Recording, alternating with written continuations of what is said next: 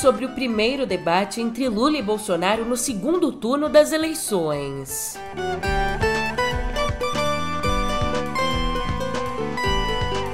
Também por aqui a polêmica fala de Bolsonaro sobre venezuelanas, que tem lhe rendido acusações de pedofilia. Por fim, o apoio de Amoedo a Lula.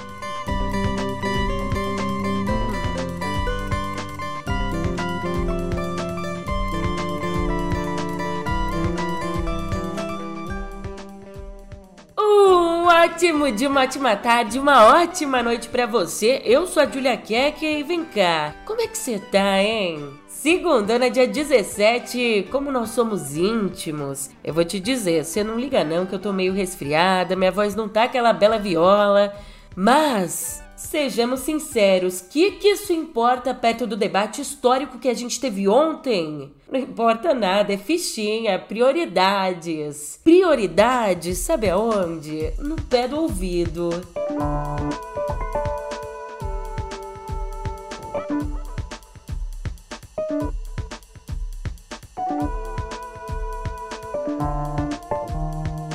Um resumo rapidão do debate para você.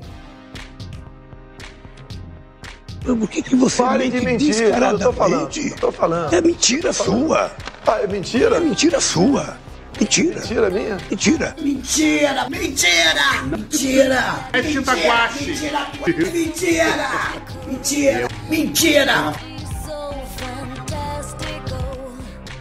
Brincadeiras à parte, Pandemia de um lado, petrolão do outro. O primeiro debate para o segundo turno entre o presidente Jair Bolsonaro e o ex-presidente Lula foi marcado pela troca de acusações e respostas evasivas. Logo no começo, o petista perguntou se Bolsonaro não se sentia culpado pelas 400 mil mortes atribuídas à demora na compra de vacinas contra a Covid. Ao que Bolsonaro desconversou, dizendo que as vacinas se destinavam a quem não estava infectado. Mas eu vou perguntar de pandemia. O Brasil tem 3% da população mundial. E o Brasil teve 11% das mortes da pandemia no mundo. Ah, por que, que houve tanta demora para ter comprar vacina? O senhor não se sente responsável? O senhor não carrega nas costas um pouco do sofrimento dos brasileiros de ser responsável pelo menos por 400 mil mortes nesse país? Primeiramente, senhor Lula, falo que eu atrasei a vacina em 2020. Não existia vacina à venda em 2020. A primeira vacina no mundo foi aplicada em dezembro de 2020. Em janeiro do ano seguinte, um mês depois, o Brasil começou a vacinar. Nós compramos mais de 500 milhões de doses de vacina. E todos aqueles que quiseram tomar vacina, tomaram. E o Brasil foi um dos países que mais vacinou no mundo e em tempo mais rápido. Então o senhor se informe antes de fazer acusações levianas e mentirosas, que afinal de contas, se o senhor não mentir, o senhor deixa de ser. Eu não faço acusações mentirosas, são dados científicos. O senhor atrasou a vacina, depois teve um processo, inclusive, de corrupção de, de, definido e denunciado pela CPI. E o fato concreto é que a sua negligência fez com que 680 pessoas morressem, quando mais de metade poderia ter sido salva. Bolsonaro, por sua vez, chamou o petrolão de maior esquema de corrupção da história da humanidade. E Lula, o Lula não deixou barato não. Ele reagiu destacando o crescimento da Petrobras durante o governo petista e afirmando ainda que quem roubou foi preso porque houve investigação, aproveitando para dar uma cutucada, citando 100 anos de sigilo impostos por Bolsonaro a uma série de informações sobre o governo e sobre a família dele. Lula, você não respondeu a pergunta do Josias de Souza sobre o Petrolão. Petrolão foi o maior esquema de corrupção da história da humanidade. O endividamento da Petrobras, com desvio de recursos, com compra de refinarias como Passadina, com o começo da construção de três refinarias, uma no Maranhão, outra no Pernambuco, outra no Rio de Janeiro. Não concluiu nenhuma, só ali se enterrou 90 bilhões de reais. Dinheiro, Lula. que você enfiou no ralo e grande parte dividiu com seus amigos. Muitos devolveram centenas de milhões de reais. Lula, responda sobre o Petrolão.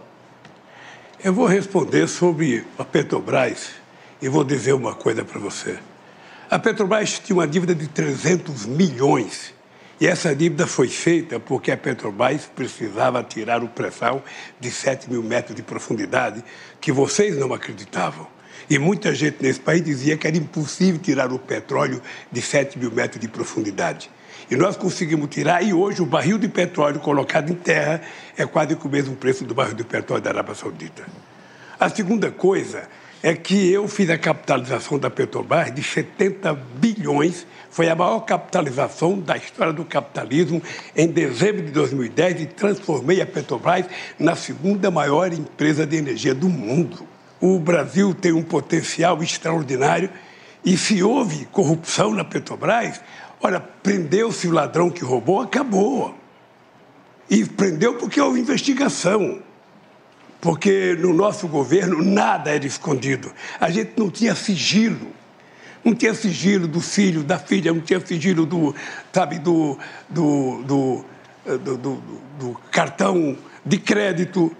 A gente não tinha sigilo das casas, nada, tudo era ali. Era o portal da transparência e era a lei de informação, a lei de, de, acesso à informação, que foram duas obras-primas que o PT criou para que o povo acompanhasse em tempo real a coisa que for feita nesse país. Ainda perguntado sobre um aumento no número de ministros do STF, uma ideia que foi citada por ele mesmo e por aliados dele. Bolsonaro voltou atrás, recuou e se comprometeu a não fazer propostas nesse sentido. Já o Lula voltou a dizer que não nomeou amigos para o STF. No fim, o petista se atrapalhou com o tempo e permitiu que Bolsonaro falasse por mais de cinco minutos sem ser interrompido. E por mais que não tenha explorado a fundo o assunto, o Lula fez uma discreta provocação a Bolsonaro em relação à declaração do presidente sobre ter pintado um clima com menores venezuelanas. Se você não tinha visto essa fala, a gente chama o VAR. Vou te contar um lance aqui.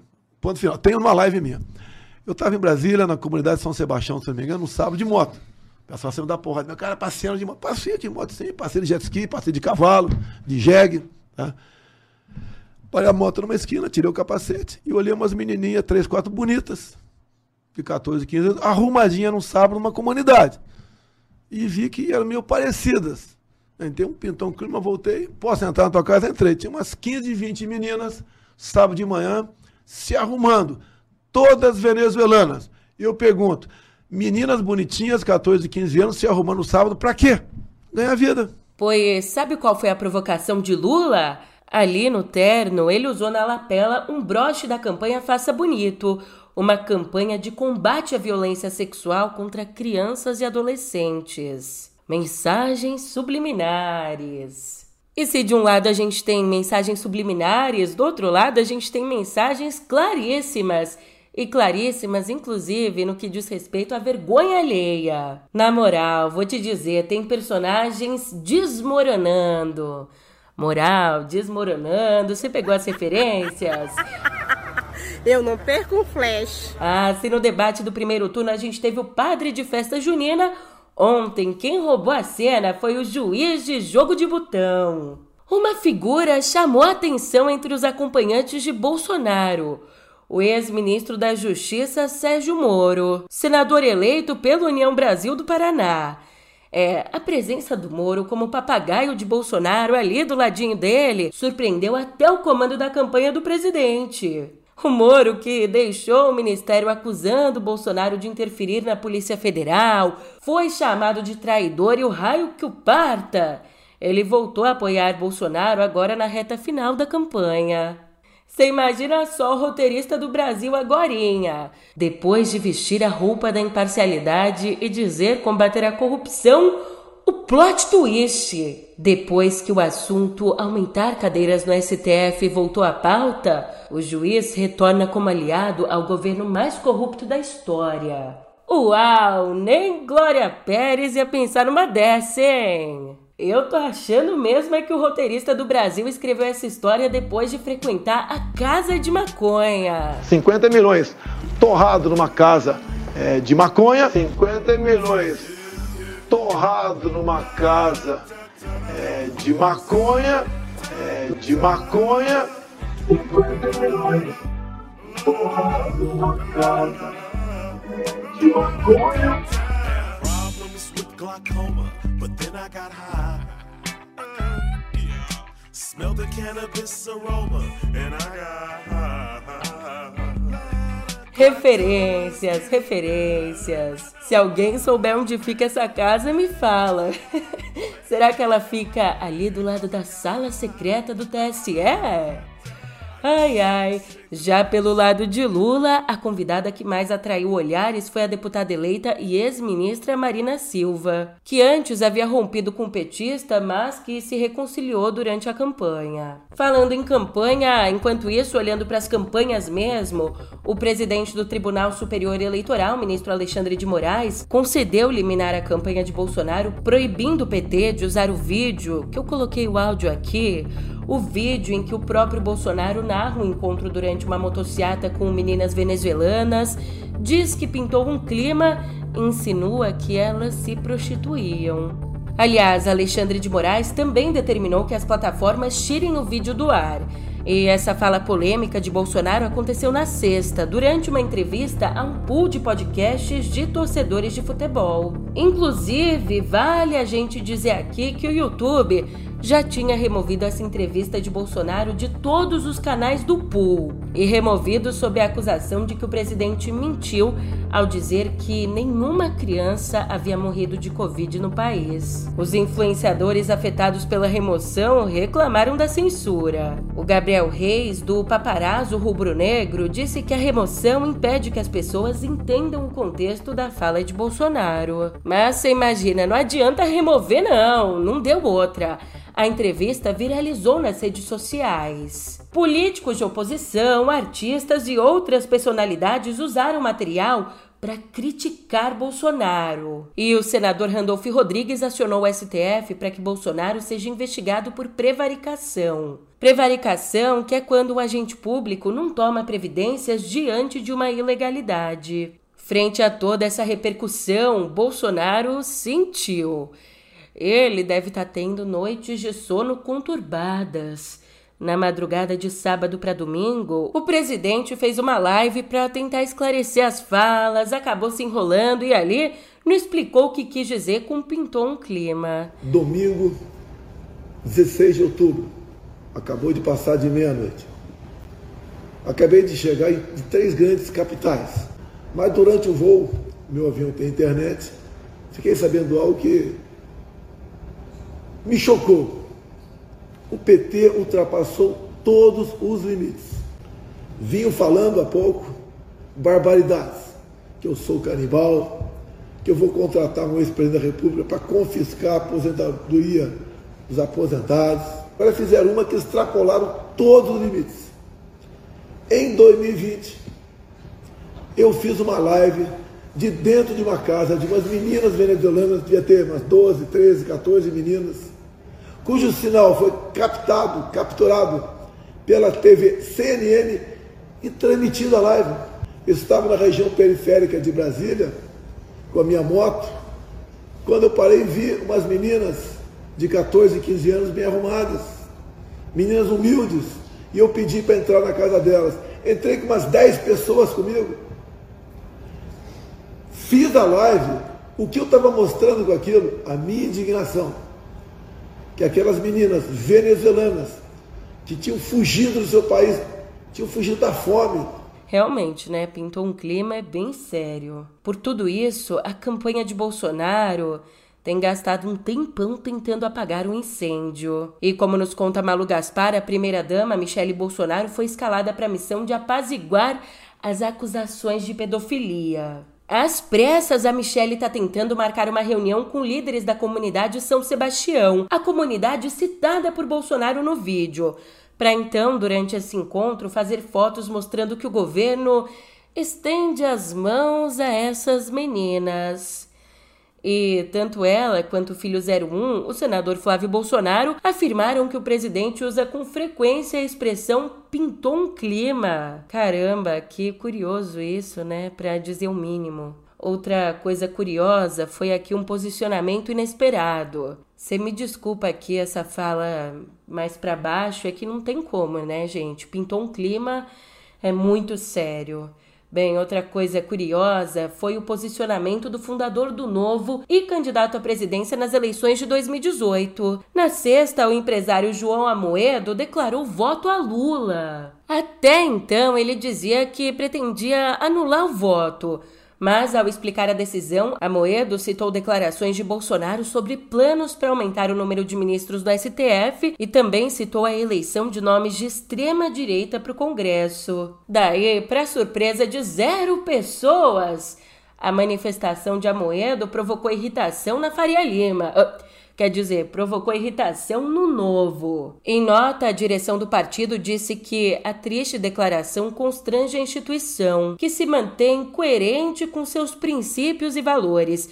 Ainda, o partido reforça que a Moedo não faz mais parte do corpo diretivo desde março de 2020. Hoje a legenda é comandada pelo empresário Eduardo Ribeiro. Indo para uma outra informação, lembra que a gente conversou por aqui na semana passada sobre a ideia de criminalizar institutos de pesquisa? Pois então, o corregedor-geral da Justiça Eleitoral e ministro do TSE, Benedito Gonçalves, intimou o ministro da Justiça, o Anderson Torres, e também o presidente do CAD, o Alexandre Cordeiro, a se explicarem sobre indícios do desvio de finalidade interna tese caracterizado pelo uso de órgãos administrativos para lograr objetivos eleitorais. Para você entender, aqui o Gonçalves se refere exatamente às investigações de ofício abertas por ordem dos dois contra institutos de pesquisa, especificamente contra o Datafolha, o IPEC e o IPESP. Mas, porém, entretanto, todavia, os inquéritos foram abortados na quinta pelo presidente do TSE, o Alexandre de Moraes, e foram abortados sob a alegação de que o Ministério e o Conselho usurpavam a competência do tribunal e que as ações se baseavam puramente em presunções. Já lá fora, em vias de conquistar um inédito terceiro mandato como presidente da China, o Xi Jinping abriu ontem o vigésimo congresso do Partido Comunista dizendo que o país não renunciará ao direito de usar a força contra Taiwan. Refúgio dos nacionalistas depois da Revolução Comunista de 49, a ilha é vista por Pequim como uma província rebelde. E ali no discurso, Xi Jinping ressaltou ainda que a China alcançou o controle total sobre Hong Kong, acrescentando que a cidade passou do caos para a governança. Aliás, se confirmado o terceiro mandato dele, o Xi Jinping se tornará a pessoa a governar o país por mais tempo desde Mao Zedong, que comandou a revolução e presidiu o país de 49 a 59 e depois de 66 até a morte dele, em 76.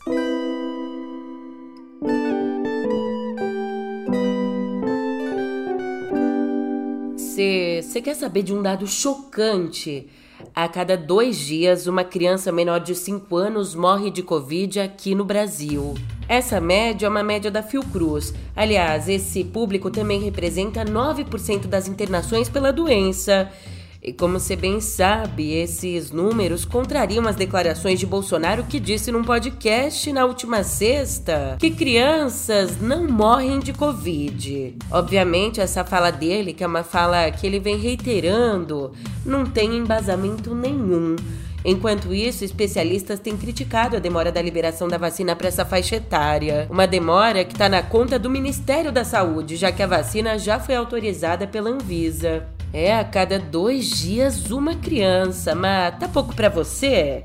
Então vem mais pancada por aí, aguenta só. Na sexta, o Conselho Federal de Medicina restringiu o uso de canabidiol a apenas dois casos de doenças no país. Presta atenção aqui. Com essa nova resolução, médicos ficam proibidos de receitar remédios à base de maconha que não seja para dois tipos de epilepsia dois tipos relacionados à síndrome de Dravet e Lennox-Gastaut e também ao complexo de esclerose tuberosa. Além disso, os profissionais agora estão proibidos de ministrar cursos e palestras sobre o uso da substância fora do ambiente científico. É mole. Aí ah, ainda o novo texto impede a prescrição de cannabis in natura para uso medicinal ou qualquer outro derivado além do canabidiol. Então, parabéns, demos aí 10 passos para trás.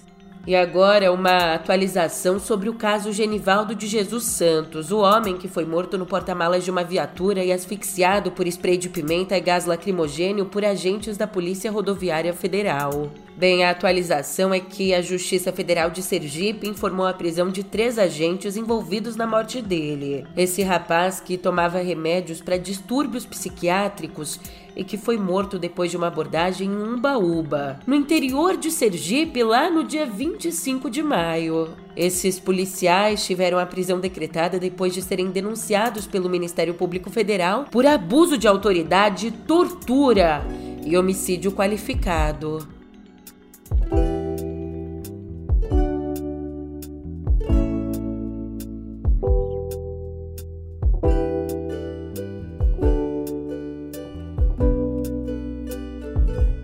Aqui em Cultura, um respiro pra gente. Bruce Springsteen brindou os fãs com mais uma palhinha mais uma palhinha do próximo álbum dele, Only the Strong Survive, que deve ser lançado no próximo dia 11. Um álbum que vai ser composto todinho por covers de clássicos da soul music. Mas Julia, vem cá, que palhinha é essa? Ali, já na sexta-noite, Springsteen soltou o single Night Shift, lançado originalmente pelos Commodores em 1985. E essa música é uma homenagem muito linda, é uma homenagem a Marvin Gaye e Jack Wilson, que morreram em 84. E essa música se tornou aí o primeiro sucesso do grupo depois da saída de Lionel Richie. Ó, enquanto eu gravo aqui o podcast, eu nem editei ainda, obviamente, mas eu já sei que foi um baita trabalhão escolher um trecho só dessa música. Então aproveita aí, porque com certeza a Julia do futuro tá angustiada. every line. Marvin sang of the joy and pain. He opened up our mind. I still can hear him say, Oh, talk to me so you can see what's going on. Say you will sing your songs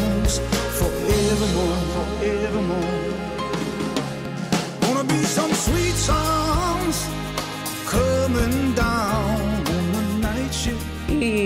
Enquanto a gente brinda essa baita arte, outra arte tadinha, também na sexta, duas mulheres vandalizaram um quadro Girassóis pintado por Van Gogh em 1888. A obra, uma das cinco versões feitas pelo pintor, estava exposta na National Gallery de Londres. E essas duas mulheres fazem parte aí do grupo Just Stop Oil, um grupo que protesta contra a indústria do petróleo e contra mudanças climáticas.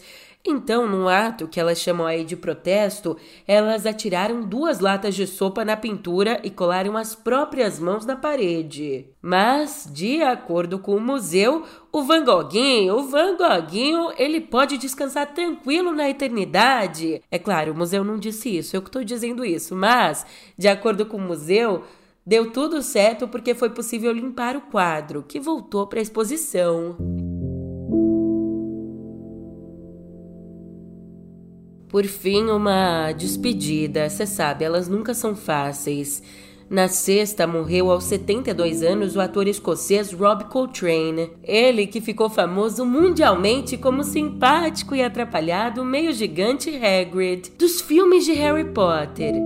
A causa da morte não foi informada. Anthony Robert Macmillan, o nome verdadeiro dele, ele nasceu em uma família de classe média em Glasgow, entrou para a escola de arte pensando em ser pintor, mas mudou para atuação, adotando o sobrenome artístico Coltrane. Em homenagem ao saxofonista de jazz John Coltrane. Então, ele estreou na TV em 79 e na década seguinte tornou-se nobre obrigatório em programas cômicos. Mas a consagração no Reino Unido veio mesmo com um personagem sério, o médico Fitz da série Crackers, o que lhe valeu o BAFTA de melhor ator por três anos seguidos. Então, já depois da virada do milênio, em 2001, ele passou a dar vida a Hagrid, um dos personagens mais queridos do universo criado por J.K. Rowling. É, ele se vai, mas o que consola é que a obra dele segue viva, viva pela eternidade.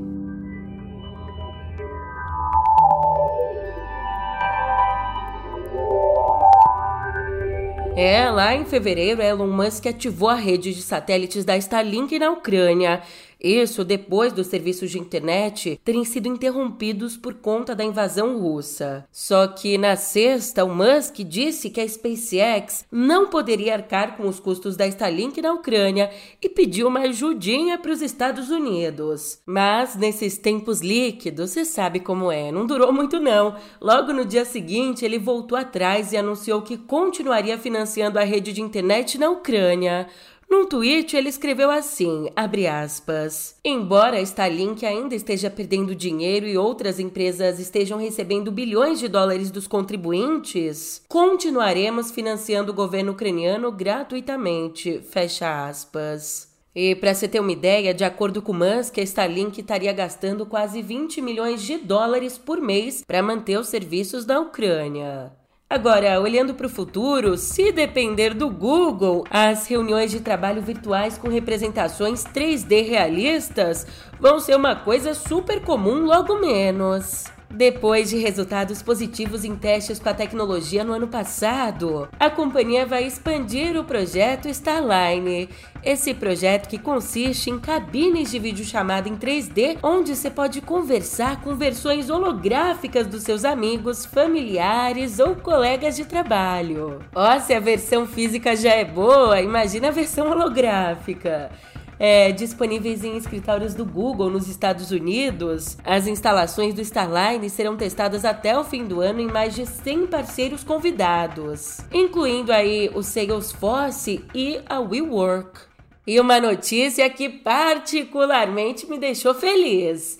Finalmente, ó, bota finalmente nisso. O WhatsApp começou a permitir que a gente se esconda quando tá online. Pois é, agora a gente consegue escolher quem pode visualizar o status e configurar também para que ninguém tenha acesso a ele. Esse recurso já estava em teste desde setembro e agora chega a versão estável do app. E além do recurso de esconder o online, estão sendo liberadas aos poucos as opções de sair de grupos silenciosamente no sapatinho e a opção de bloqueio de captura de tela em mensagens de visualização única. Ufa, vê se essa aqui não é a nossa salvação, a salvação da gente. Nós que somos os educados de saco cheio. Mas ó, de uma coisa você pode ter certeza, de conversar com você, eu não tô de saco cheio não. E você pode ter certeza disso por mais que o nosso episódio tenha chegado ao fim. eu tô indo nessa, mas já já a gente se encontra por aqui, sabe onde, né? No pé do ouvido.